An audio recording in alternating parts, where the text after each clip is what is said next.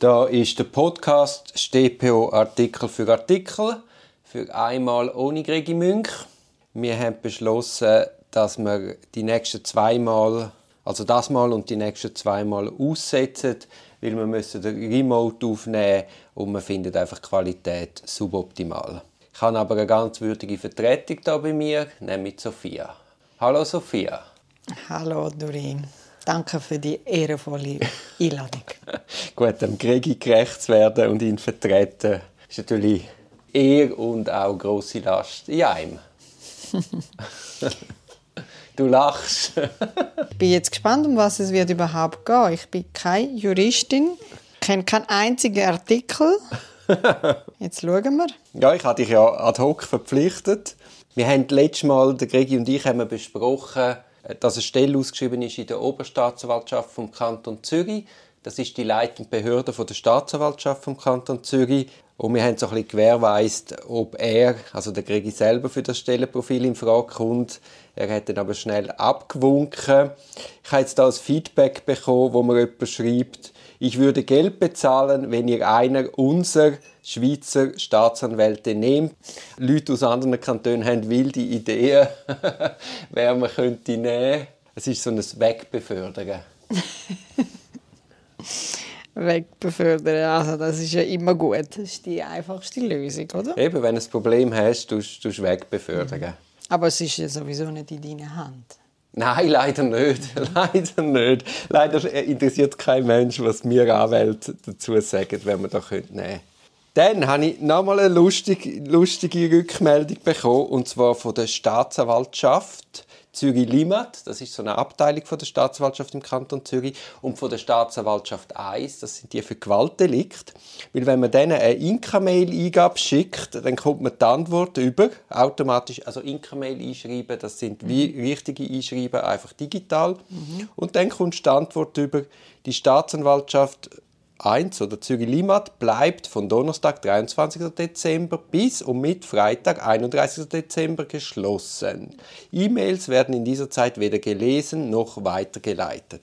Also das sind acht Tage. Und wenn man dann das Wochenende noch dazu nimmt, also der 31. ist ja am Freitag, Samstag, Sonntag, also die holen zehn Tage ihre Einschreiben nicht ab in der Staatsanwaltschaft vom Kanton Zürich. Also das wäre auf Seite der Verteidigung undenkbar. Mhm. Weil du hast ja mit der Post hast ja nur eine Frist von sieben Tagen, wo du das Zeug kannst lagern Und Sie haben wie viele Tage, wo Sie jetzt da dürfen? Nein, sie dürfen nicht. Sie holen es einfach nicht ab. Und dann bist du als Anwalt, oder? Du machst eine Eingabe, die Staatsanwaltschaft holt es zehn Tage nicht ab. Nach dem siebten Tag kommst du als Anwalt wieder die Mitteilung über, hey, dein Einschreiben verfällt. Mhm. Das heißt, du musst es nochmal schicken. Und das ist natürlich sau mühsam. Sagen wir, ich muss fristwahrend etwas reinschicken und mhm. sie holen es nicht ab. Mhm. Habe ich es dann zwar rechtzeitig geschickt, aber weil die Staatsanwalt als quasi die ausführende Behörde dann nicht kennt, mhm. muss ich es nochmal schicken. Also ich finde das umgekehrt, etwas... Und umgekehrt gibt es das nicht. Also wenn du jetzt in der Ferien hast und du hast den... Ich hole es nicht ab. Du holst es nicht ab. Du sagst, die Kanzlei ist geschlossen bis am 31. Januar. Ja, das funktioniert eben nicht, weil mhm. wir setzen ja, die Anwaltschaft setzt ja der Staatsanwaltschaft keine Fristen, sondern mhm. die Staatsanwaltschaft setzt uns Fristen. Mhm. Und wenn wir nicht reagieren innerhalb dieser Zeit, dann haben wir die Frist verpasst und dann hat es Rechtsfolgen. Wenn aber die Staatsanwaltschaft einfach, wir setzen, weil wir ihnen keine Frist setzen, wenn sie es nicht abholen, haben sie es einfach nicht abgeholt und wir können dann schauen, dass also sie es irgendwie schon noch mal überkommen. Ja, es ist eine Riesensauerei. Mhm. Kriegen wir gerade wieder auf. Warum ist das denn so? Ja, weil sie einfach, sie sind am, am, am längeren Hebel. Sie dürften das auch nicht so machen. Sie wären ja verpflichtet, Einschreiben abzuholen. Mhm. Aber sie haben jetzt einfach keine Lust, Aber weil sie nämlich in die Ferien wollen. Gibt Gesetz für das, wo das draufsteht? Oder wieso halten sie sich nicht dran und ihr Ja, eben, sie halten machen? sich nicht dran. Aber sie sind eben die stärkere Partei. Sie machen eigentlich etwas, was sie nicht dürfen, mhm. aber es hat keine Konsequenzen. Mhm. Und das ist in sehr vielen... Schweizweit. Nein, nein, das, ist jetzt, das sind jetzt nur zwei Kanton? Staatsanwaltschaften im Kanton Zürich. Dann habe ich, jetzt, wo du das sagst, habe ich gerade noch mal so eine Geschichte. Ich habe eine Frist bis am 3. Januar. Und dann habe ich am Staatsanwalt anrufen und sagen, du, äh, lieber Staatsanwalt, können wir die Frist nicht erstrecken? Mhm. Dann habe ich, habe ich angerufen und nachher hat es gesagt, ja, nein, das habe bis am 14. Januar im, in der Ferien, ich kann nicht mit ihm reden. Mhm. Ich sagte, ja gut, kann ich mit der Stellvertretung von ihm reden? Mhm. Ah nein, eine Stellvertretung kennen wir nicht. Mhm. Also ich meine, warum setzt er denn frisch bis zum 3. Januar, wenn er bis zum 14. Januar weg ist und nicht einmal ein StV hat? Also der hätte ja locker einfach die frisch können setzen. Oder wenn er am 14. zurückkommt wieder ins Büro, kann er ja sowieso, macht er es ja sowieso nicht gerade, weil er wahrscheinlich einen Berg hat. Also er macht es aus Prinzip. Nein, er hat nichts überlegt. Aber er hätte ja können sagen, okay, ich gebe frisch bis zum 20., weil dann schaue ich es realistisch an. Aber weißt, sie denken halt nicht, ach, wie geht es am Anwalt mhm. und der hat auch Festtage und möchte mhm. vielleicht auch mal Ruhe haben, Weihnachten. Sondern es ist eben, darum bin ich überhaupt auch bei dem Thema, weil u viele Fristen sind auf der 24., auf der 23. Mhm. Ich habe irgendwie letzte Woche sieben Einschreiben oder acht Einschreiben an einem Tag bekommen. Und das ist mhm. einfach das Erledigungsprinzip noch im alten Jahr. Dann können Sie den Fall, ich weiß auch nicht, einen Stempel draufsetzen oder ich weiß auch nicht, warum Sie das so machen anstatt sie können sie auch liegen lassen. Also ich habe zum Beispiel einen Fall am Obergericht, der ist acht Monate gelegen am Obergericht. Also die haben acht Monate nichts gemacht in dem Fall und dann haben sie mir frisch gesetzt am 22. Dezember 20 Tage Frist. Am also, 22. Dezember? Aber eine Frist von 20 Tagen. Das heißt, aber die Frist läuft dann, weiß auch nicht, am 12. oder am 13. ab Januar. Ja. Aber es ist eben ein bisschen gemein. Weil mhm. über Weihnachten, Neujahr habe ich jetzt das Büro zu. Mhm. Das heisst, ich, mir läuft Frist, obwohl ich nicht mhm. arbeite. Das ist ja dann verlorene Zeit sozusagen. Mhm. Und dann verstehe ich nicht, warum, wenn sie jetzt acht Monate nichts gemacht haben, wissen sie ja selber oder zeigen sie ja, es ist nicht so dringend. Mhm. Also könnten sie eigentlich warten mit dieser Frist auslösen bis Anfang Januar. Sie können ja die Verfügung schreiben und einfach erst am 3. oder 4. Januar verschicken.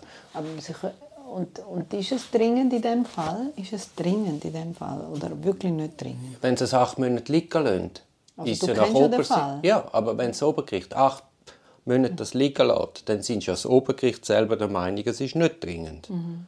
Ergo müssen sie mir nicht vor Weihnachten die Frist auslösen. Sie tun in dem Fall das gar nicht merken, oder? Die merken doch das einfach nicht. Nein, nein, nein, ja, die merken das nicht. Das muss man ihnen sagen. Ja, das ist hiermit getan. Ja.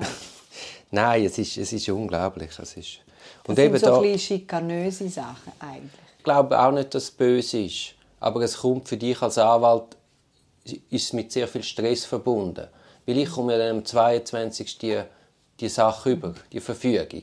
Also was ich muss machen, ist noch ein Fristerstreckungsgesuch stellen und, und, und, und. Weil ich kann ja den Klienten am 22. auch nicht mehr erreichen. Oder ich habe auch ganz viele negative Sachen bekommen.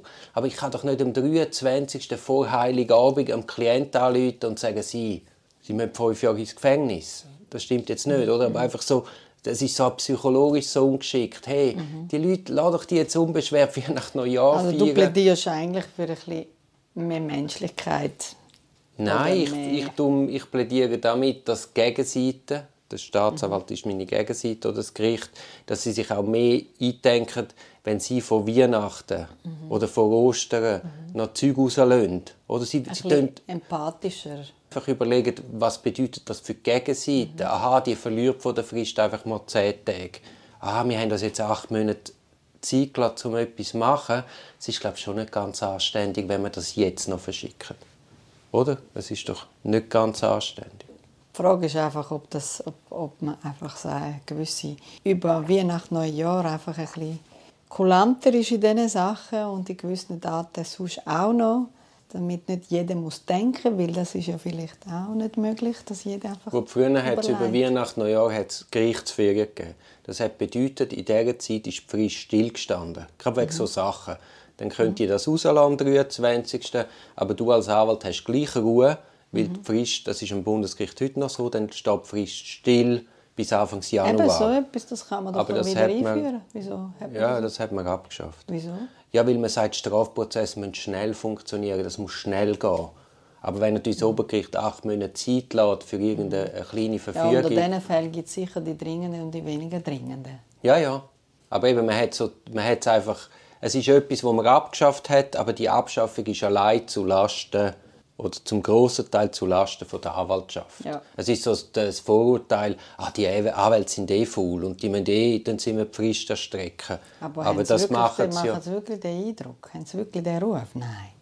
Das ist so wie der Eindruck, ah, Anwälte verdienen zu viel. Ja. Aber sie sehen halt nur die Rechnungen, aber sie sehen nicht, was alles dahinter ist, an Personal, an IT. Aber die Staatsanwälte die kennen doch das auch. Kann man nicht vorstellen, dass der nicht weiß, was deine Arbeit ist. Vielleicht interessiert dich das gar nicht so, weil du ja das ja, Ja. nicht kennst, weil du es selber nie gemacht hast. Weißt du, auch die Richter sind selten Anwälte. Ja. Also komm, wir sind- tun ein bisschen etwas Lustiges besprechen heute. Zur Feier des Tages und zur Ehre vom Gregi oder Vertretung vom Gregi. Was ist eigentlich dein lustigster Fall das Jahr? Das würde mich jetzt wundern. Gibt es überhaupt etwas Lustiges bei euch? Also, es hat sehr viel Situationskomik. Lass mich schnell überlegen. Ah ja, ich, ich weiß etwas. Ich habe im Jahr, ich habe in diesem Jahr einen Fall mit einer Staatsanwältin und ich hatte schon mal einen Fall mit dieser Staatsanwältin und zwar, ich würde sagen, im Jahr 2005 oder 2006 oder 2007. Also schon u lang her. Weißt, es gibt ganz viele Staatsanwälte und dann gibt es gewisse, wo man immer wieder begegnet und andere nie. Also ich hatte mal ganz am Anfang von meiner Karriere einen Fall mit ihr und jetzt wieder einen.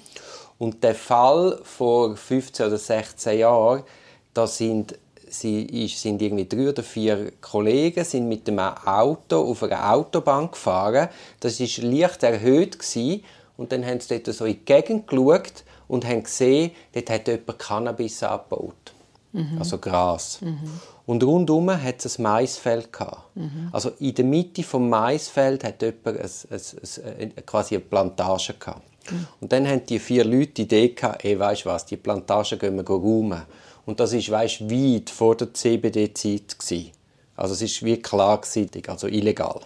Und dann sind sie in der Nacht dort haben, der hat auch Hunde gehabt, die das Zeug bewacht haben und haben so wie im Film dem es Fleisch gegeben mit Schlafmitteln, das Tier ist dann eingeschlafen und dann haben sie wie wild das Feld gemäht. Das ist eine riesen Narbe, klebrig und und und. Also In der Nacht oder tagsüber? Ja, ja, nein, das, das ist wegen der Bauer mit der Schrotflinte gekommen. Nein, nein, in der Nacht. Alles in der Nacht. Oh mein Gott. Also haben sie das geräumt, das Feld. Und nachher sind sie mit dem Lieferwagen in Kanton Zürich und einer von diesen vier hat eine Großmutter mit einer Villa am See. Und dann sind sie am morgen um vier oder um fünf Uhr dort angekommen und haben dort im Estrich das Gras auslegen. Das musst du trocknen. Und das stinkt fürchterlich. Also das musst du irgendwo fernab, eben ideal in einer Villa von der Großmutter mit ganz viel Umschwung. Aber sie haben es der Großmutter nicht gesagt. Und sie kommen am Morgen um, um 4 oder um 5 Uhr, laden aus und die Großmutter meint, das seien die Einbrecher und läutet die Polizei an. Grosse Geschichte, oder? Die Polizei kommt, sieht tatsächlich einen Lieferwagen voll THC-gehaltigem Gras und Bedankt sich bei der Großmutter. bedankt sich bei der Großmutter. Also es war ihr Enkel, gewesen, aber er hat halt nichts gewusst und hat die wollen verhaften. Hat dann drei von diesen vier verhaftet und der vierte hat den Bückling gemacht. Das heißt, er ist unten durchgeschlichen, dass man ihn nicht sieht, ist in seinen BMW eingestiegen und ist davon gedüst. Und ich hatte dann aber auch nicht den Bückling, gehabt, sondern einen anderen. Aber bei den drei anderen, man hätte dann gewusst, dass einer geflüchtet ist. Und Hat er dann, gewusst, wer? Nein, unmittelbar nicht. Für das musst du die Nattel auslesen, schauen, wer Kontakt hat. Das braucht Ermittlungen. Und auf jeden Fall, ich habe dann einen von den anderen drei vertreten. Und dann war die Kollusionsgefahr. gewesen. Weil ja einer flüchtig ist, hat man die anderen drei ja nicht können freilassen weil die hätten ja dann mit dem anderen können absprechen was auch immer. Man hat ja immer das Gefühl, die, die sind hochintelligent und könnten sich super gut absprechen. Gut, auf jeden Fall habe ich da den einen Klient im Gefängnis. Und dann sind wir zu der Staatsanwältin, die ich am Anfang erwähnt habe, sind wir in die Einvernahme und weißt, wenn du einfach gehst, geh Fragen beantworten, dann kann das ein bisschen aus dem Ruder laufen. Weil wer fragt, der führt und du kannst Leute in die Enge treiben und die gehen dann auch immer oder oftmals mehr vor, als wissen und ist, ist, je nach Intelligenzgrad von diesen Leuten können sie es besser oder weniger gut. Auf jeden Fall mit dem Klient haben wir besprochen, dass er ein Statement abgibt. Er hat etwas sagen. Es hat auch Sinn gemacht, am Anfang etwas sagen, aber dann keine weiteren Fragen zu beantworten. Das hast du ihm gesagt.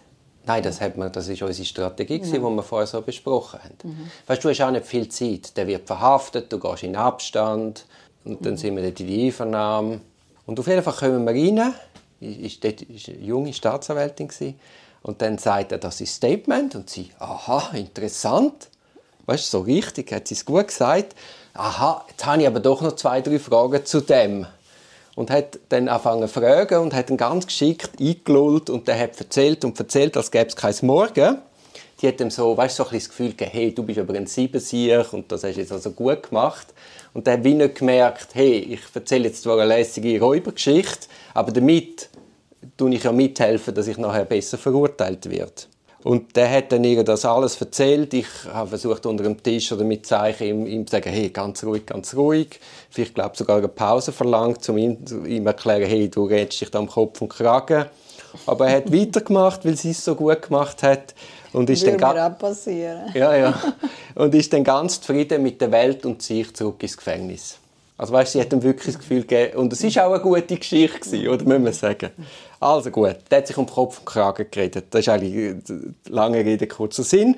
Auf jeden Fall jetzt, 15, 16, 17 Jahre später, habe ich wieder mit dieser Staatsanwältin wieder einen Fall. Und ich kann mich erinnern, wie, wie, wie geschickt und wie gut sie ist. Und habe natürlich in der Vorbereitung mit dem Klienten besprochen.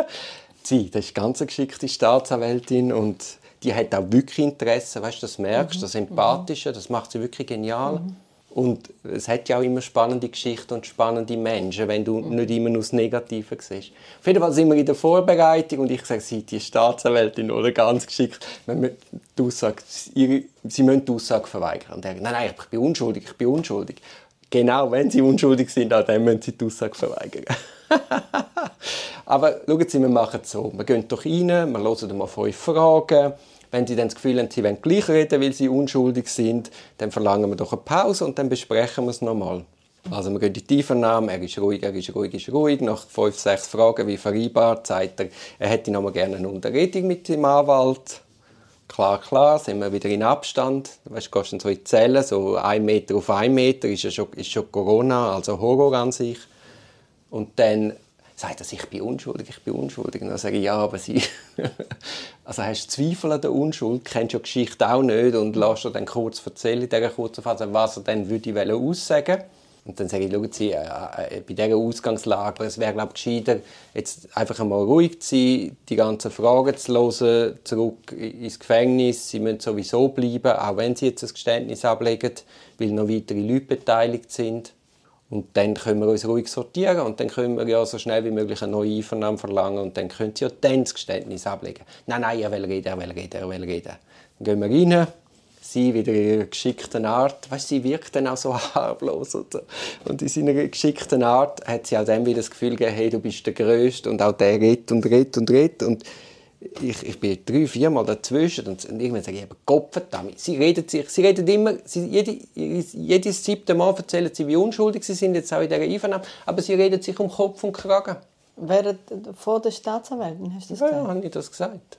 Wirklich? Ja, er hat sich auch um Kopf und Kragen geredet, oder? Gott verdammt, oder? Hören Sie mal auf sagen, Sie sind unschuldig, Sie reden sich um Kopf und Kragen. Aber auch das, oder? Er, Sie macht es einfach so geschickt. Sie ist wirklich ein Naturtalent in der Art, wie sie die Leute ins Reden bringt. Mhm. Lustig ist einfach, in 20 Jahren zweimal dieser Staatsanwältin begegnet, zweimal genau die gleiche Story. zweimal hat sie diesen Männern einfach die Hosen abgezogen. Oder? und weißt du, ums Kopf und Kragen reden, ist ja je nach Beweislage unter Umständen gar nicht so schlimm. Also weißt, wenn die Beweislage sowieso so gut ist, jetzt in dem neuen Fall ist die mhm. Beweislage sowieso gut gewesen, man hätte es einfach ein bisschen geschickter können machen, ein bisschen vorbereitet. Aber in dem Fall hat dann sein Geständnis dazu geführt, dass man dann relativ rassig zu einer Haftentlassung gekommen ist. Also im Ergebnis ist es dann gar nicht schlecht gewesen. Aber man hätte es einfach können geordneter, abgesprochener. Mhm. Ja, hast einfach nicht die ganze Kontrolle in so einer Einvernahme. Ja, und du... Ist es nicht so ganz kontrolliert für dich als Verteidiger? Ja, aber auch für den Klienten nicht. Ja. Weißt, wenn du das Beweisergebnis schon kennst, mhm. dann kannst du, ja, kannst du ja Absprache treffen oder kannst du das zugeben, was sie haben. Und wenn du einfach dich einlässt, kann ja, kann ja etwas, kannst du erzählen, ich habe schon erlebt, dass einer in einer Einvernahme, wo es darum ging, ist, um irgendeinen Diebstahl, auf einmal erzählt er, dass er irgendwo im Wald Waffen vergraben hat und ein riesiges Munitionslager.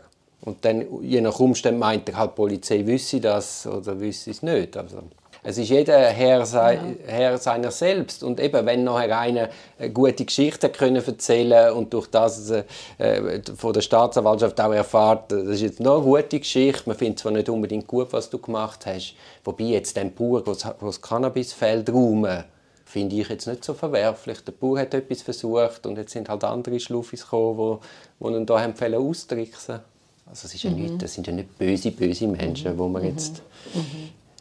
mit der ganzen Härte des Gesetzes mhm. muss begegnen Aber für mich ist einfach, wenn ich dich jetzt so höre, ist interessant, dass alles ja sehr formell geregelt ist und es gibt Gesetze und Abläufe und Prozesse, aber es gibt einfach Momente, wo total spontan sind schlussendlich. Wie so Einvernahmen. Ja, ja, natürlich. Um Strategien geht, die du vielleicht hast, aber nicht so klappen, wegen dem spontanen Moment, weil der Klient halt ein Mensch ist, der mal so, mal so, die Staatsanwältin oder Staatsanwalt ist auch mal so, mal so. Also die ganze Menschlichkeit kommt da zusammen und das hat man nicht ganz 100% unter Kontrolle. Ja, also niemand von diesen drei Beteiligten. Aber es macht es auch spannend. Ja, das ist, das ist zum Glück, das ist, das ist eigentlich noch, noch ein bisschen... Das ist wie die Interaktion. Das ist, das ist noch, noch schön. Also schön? Ja, also schön, ja, mal, es ist irgendwie... Zum Glück ist nicht einfach alles nur ja, ganz kontrollierbar, sagen wir es so. Genau. Nicht ganz kontrollierbar.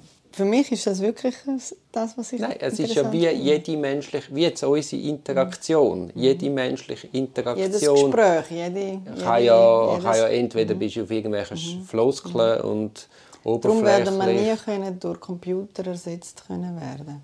Nein, das ist gut, dass du das mhm. sagst. Ich habe, Im Januar habe ich äh, ein Gespräch mit einem Psychologen wir besprechen das, ein Buch mhm. über das Gehirn, über die Funktionsweise des Gehirns und mhm. was heute schon möglich ist, mhm. an Vorausgesehen von menschlichem Verhalten. Aber das wird man nie ganz können unter Kontrolle bringen, zum Glück. Glaube ich auch nicht. Das glaube ich auch nicht. Das ist Science Fiction, ja. wenn man meint, das käme anders. Ja.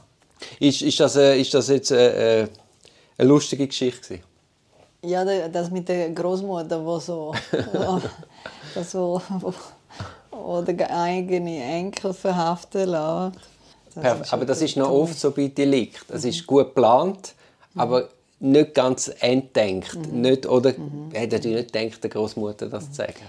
Ja, du redest aber immer ein bisschen von Intelligenz und so, aber schlussendlich, äh, ich meine, trotzdem braucht es ja Mut für, für all das, was hier gemacht wird. Ja, also gut, das eine ist ja, äh, äh das ist ja eine Lausbubengeschichte. Mhm. Da das Feld rum. Mhm. Das, das ist, sind Lausbuben. Wie alt sind denn die? Gewesen? Oh, 40, 45. Ah, eine grosse Lausbuben.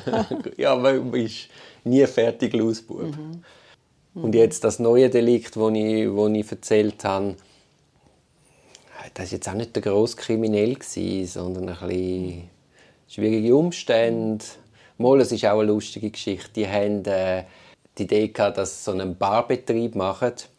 Ein paar mhm. Kollegen zusammen haben einen Barbetrieb gemacht und haben Animierdamen angestellt. Also einfach Damen, die serviert haben. Mhm. Aber wahrscheinlich in der Vorstellung, also das ist so, auch so eine Bubenidee. Zusammen Dart spielen, Billard spielen und, und schöne Frauen, die den Cocktail servieren. Mhm. Also auf die Idee. Und was ist da dran nicht gut gewesen? Oder was ist, was ist denn das das Verbrechen? Ja, es, es geht, weißt, du hast ja den Steuerfolgen und Arbeitnehmer anmelden und Arbeitszeiten kontrollieren und und und. Ah, so kleine Seich eigentlich? Nein, nicht kleine Seich, es ist der ordnungsmäßige Ablauf und die Schweiz ist ja da streng und mhm. strikt mhm. und eben wie es halt ist, sind, sind also die haben hat, das ein bisschen betrieben so? Sie man hat das, das nicht gemacht. ganz korrekt gemacht, ja. ja. Und wieso nicht? Einfach weil man eigentlich nur den Plausch wollte und nicht noch arbeiten. Genau, ja, ja, ja genau. Ja. ja. Aber, Aber ich habe jetzt auch nicht gross kriminelle Energie dahinter gesehen. Also, das ist einfach mhm. ein bisschen leichtsinnig. Mhm. Aber äh, die Staatsanwaltschaft hat das natürlich anders gesehen. Aber hat denn da irgendjemand gross verdient? Oder was ist denn der große Vorteil denn? Nein, das Problem war dann, dass die, äh, die Damen, die dort serviert haben, haben behauptet, sie also die haben massiv Überzeit geltend gemacht und keine Ferien und und und. Also es ist ein Menschenhandel. Aus, ausgenutzt worden. Haben sie behauptet. Aber ich bin überzeugt, dass das dann wiederum nicht gestimmt hat. Dort haben wir auch dagegen gegeben und haben auch gewisse Beweise Aber wieso führen. sollen die jetzt das erfinden? Du, Dann da gibt's- es, irgendetwas ist nicht gut gewesen, eindeutig. ja, aber weißt du, es geht auch um viel Geld. Wieso? Ja, wenn du Überzeitgeld machst, kannst du das, kannst du das Geld einfordern. Dann geht es um einen, um einen Status in der Schweiz und, und, und. Also es gibt schon Motive, warum man kann falsch aussagen. Es kann auch sein, dass du einfach der Polizei recht machen willst, äh, willst lieb Kind sein. In dem Fall haben wir dann herausgefunden, dass eine von diesen angestellten Damen bereits zwei Verfahren, ähnliche Geschichten hatte, wegen falscher Anschuldigung. Weißt du, einmal auch die Millionäre zu den Polizisten und man gibt, man kommt über.